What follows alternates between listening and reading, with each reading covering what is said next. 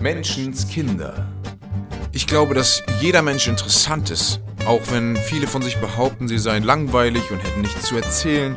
Jeder hat ganz individuelle Erlebnisse gemacht, ganz unterschiedliche Erfahrungen gesammelt ähm, und in der Folge Entscheidungen getroffen, die den jeweiligen Lebensweg zeichnen.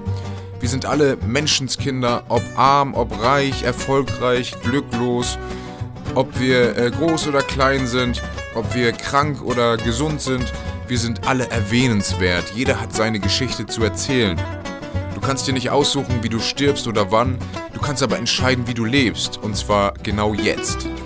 Ich möchte diesen Podcast nutzen, um jene Menschenskinder vorzustellen, denen ich begegnet bin, die eine Geschichte zu erzählen haben, bei denen andere vielleicht sagen, hey, da kann ich mich gut hineinversetzen, da kann ich profitieren, ähm, da kann ich etwas mitnehmen oder vielleicht einfach sagen, es ist interessant zuzuhören.